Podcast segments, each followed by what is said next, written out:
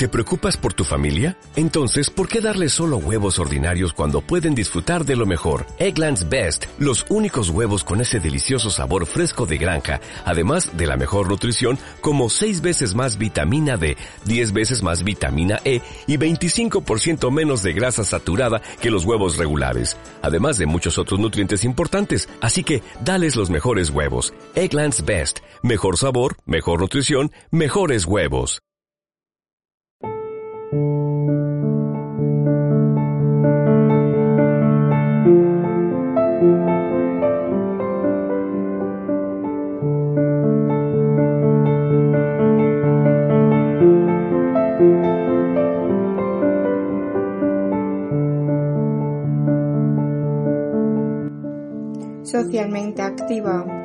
Programa presentado por Yolanda Chacón.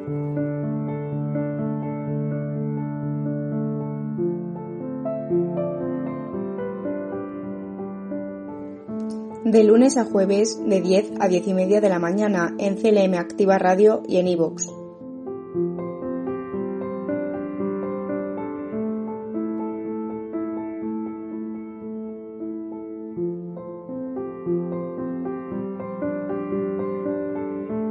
Actualidad social lo más relevante de los últimos días.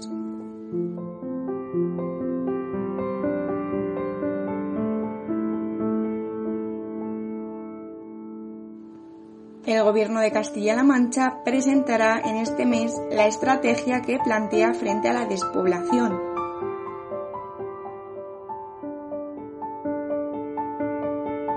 La estrategia recoge más de 190 actuaciones y se estructura en cuatro grandes vías de actuación que tratan de asegurar el acceso a servicios públicos básicos, proporcionar la cohesión económica, avanzar en la cohesión social y promover la cohesión de los territorios.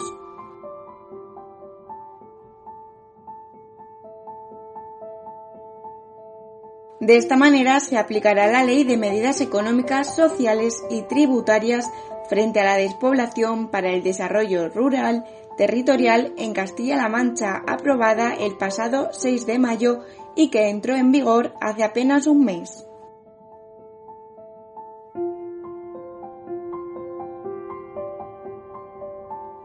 El vicepresidente autonómico José Luis Martínez Guijarro ha asegurado que una vez presentado el borrador, el gobierno regional abrirá un proceso de participación. De esta forma, el documento final será lo más consensuado posible. ya que estas estrategias hay que mantenerlas a medio y largo plazo.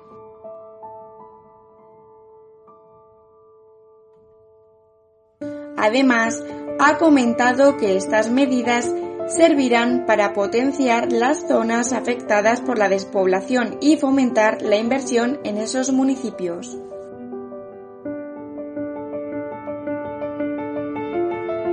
Las estrategias incorporan por primera vez la política fiscal en sus planes para la lucha contra la pérdida de habitantes. Asimismo, las medidas se han diseñado para generar un entorno para hacer atractivo vivir e invertir en los entornos que cuentan con menos ciudadanos de la región.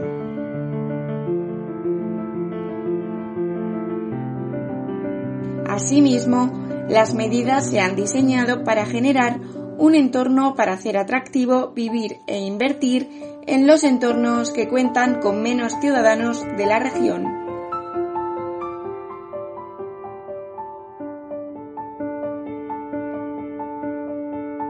Para ello se deben de fomentar tres pilares fundamentales, el mantenimiento de los servicios públicos y la garantía de que prestan servicios de calidad en el ámbito de la educación, de la salud y de los servicios sociales. Igualmente se tendrá en cuenta el transporte para mejorar la comunicación de estos pueblos.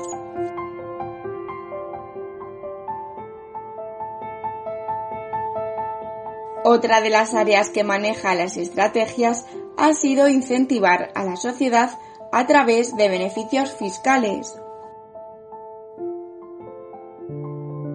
En ellos se contemplan la reducción del 25% de la cuota de autónomos para las personas que tengan efectiva en zonas afectivas por la despoblación.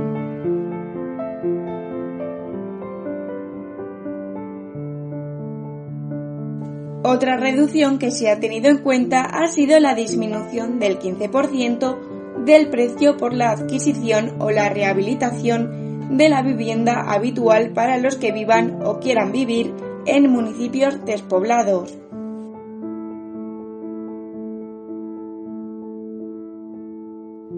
De la misma manera, se aplicará un descuento de un 40% adicional para aquellos que quieran y realicen la instalación de una empresa en los territorios afectados por la pandemia demográfica.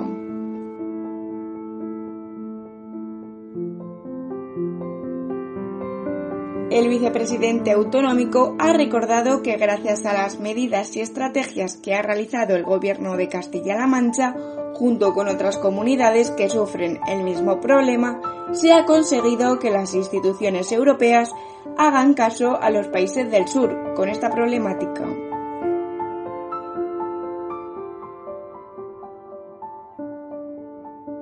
Por otro lado, Martínez Rijarro ha avanzado en la campaña Castilla-La Mancha Pueblos para Vivirlos, con los que se pretende dar a conocer la ley de despoblación regional, pionera en España y destaca las características y el potencial que tienen los municipios castellano-manchegos para darlos a conocer y mejorar la imagen que tienen en el exterior.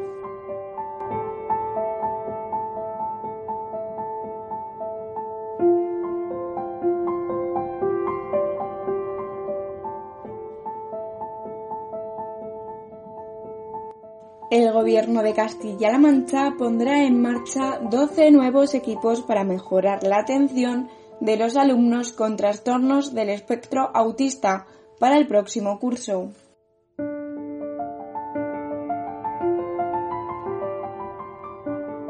Los trastornos del espectro autista son una discapacidad del desarrollo que puede provocar problemas sociales, comunicacionales y conductuales significativos. Hay diferentes grados de autismo con distinta gravedad.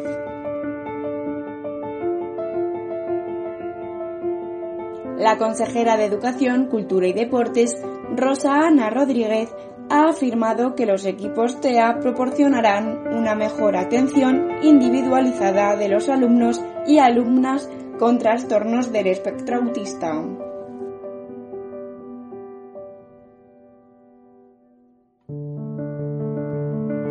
Las principales características que se suelen observar son las dificultades comunicativas y de relación social.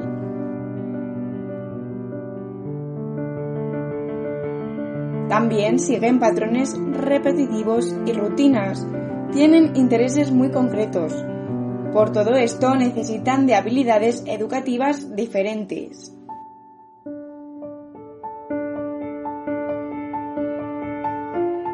Los 12 equipos se pondrán en marcha en el próximo curso escolar. Estos se suman a los 13 equipos que ya había en la región, lo que suman un total de 25 equipos.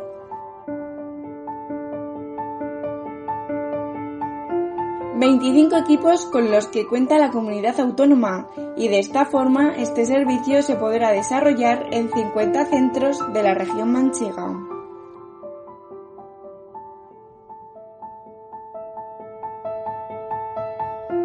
Los equipos del trastorno del espectro autista tienen como objetivo atender a este tipo de alumnado con capacidades especiales dentro del propio centro ordinario en el que se encuentran escolarizados.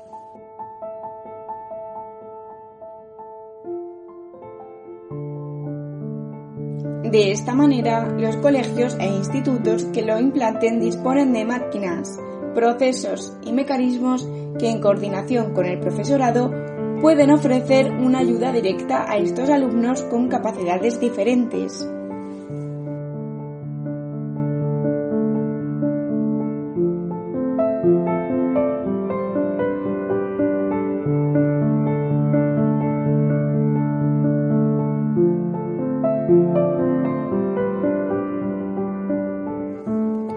el gobierno de Castilla-La Mancha ha logrado hacer realidad los 7,5 hectómetros cúbicos de concesión de aguas que eran necesarios para los regadíos sociales en la cuenca del Segura.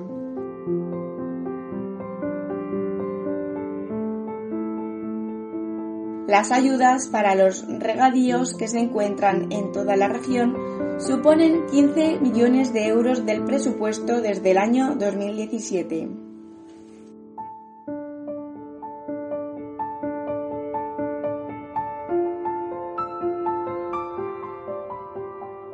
Aunque es una cifra elevada, los beneficios que se producen superan con creces y es que llegan a generar un total de 42 millones de euros gracias a la colaboración público-privado.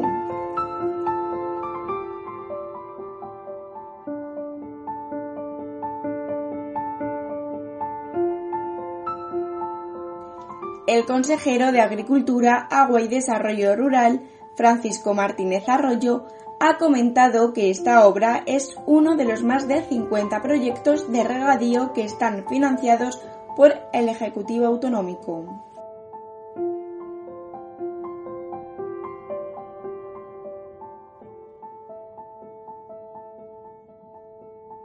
Además, ha destacado que el regadío es fundamental para Castilla-La Mancha, ya que es una zona que necesita el agua de forma importante para mejorar la calidad del agua con la que riegan y generar más renta y riqueza.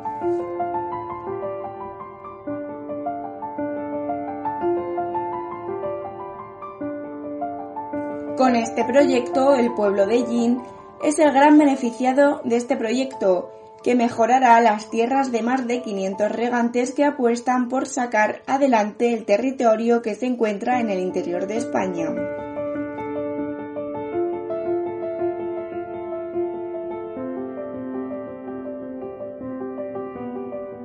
Martínez Arroyo también ha insistido en la necesidad de un acuerdo entre instituciones para fomentar recursos como el agua en las zonas que más lo necesiten.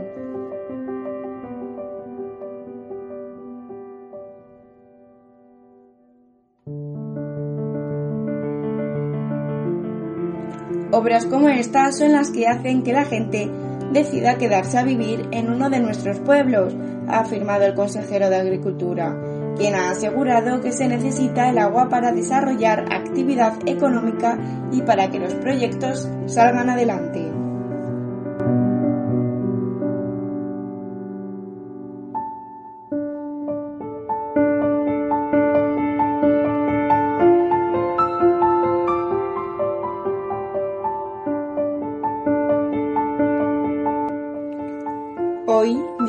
Julio, comienza uno de los grandes festivales que se celebran en la región manchega. El Teatro Clásico de Almagro abre sus puertas para presentar las mejores obras de teatro del año.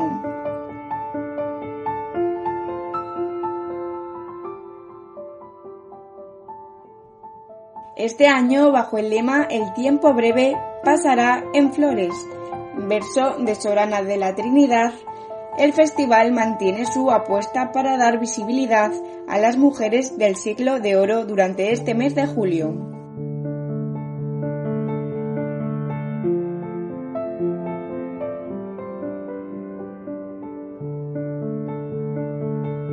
Un total de 38 compañías realizarán más de 80 funciones a lo largo del mes, compañías que vienen de diferentes comunidades autónomas, más concretamente de 11 comunidades.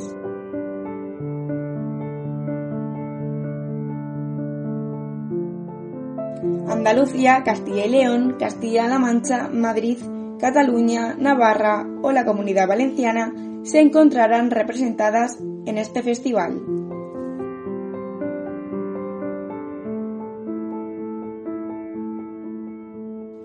Asimismo, esta edición contará con 11 estrenos, 7 de ellos absolutos y 4 en nuestro país.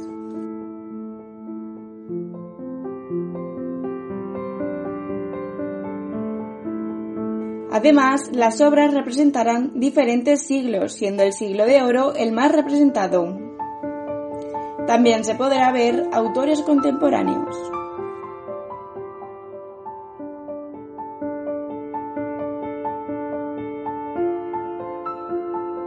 El Teatro Clásico de Almagro ha sido considerado uno de los mayores centros teatrales mundiales de creación y pensamiento de los siglos XVI y XVII, es decir, lo que popularmente se conoce como el siglo de oro del mundo hispano.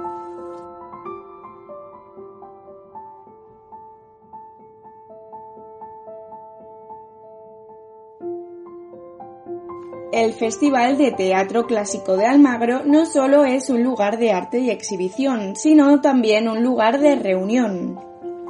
Miles de personas viajan todos los años al pueblo ciudad realeño, ya sea porque son especialistas en obras y creaciones de este siglo o por simple hobby.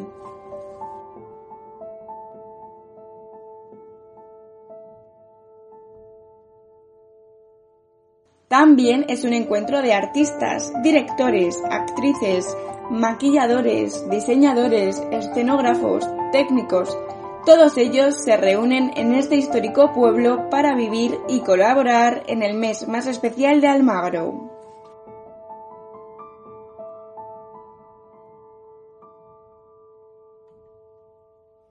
El Festival de Teatro fue fundado en el año 1978 con el objetivo de dar difusión a los autores clásicos, tanto españoles como extranjeros.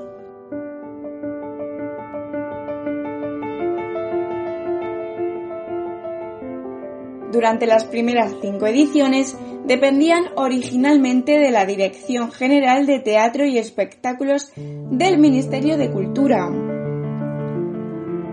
No sería hasta 1983 donde el festival ya contó con un director y comenzó a tener más proyección internacional, haciendo que el teatro clásico de Almagro sea uno de los más respetados y valorados en el mundo.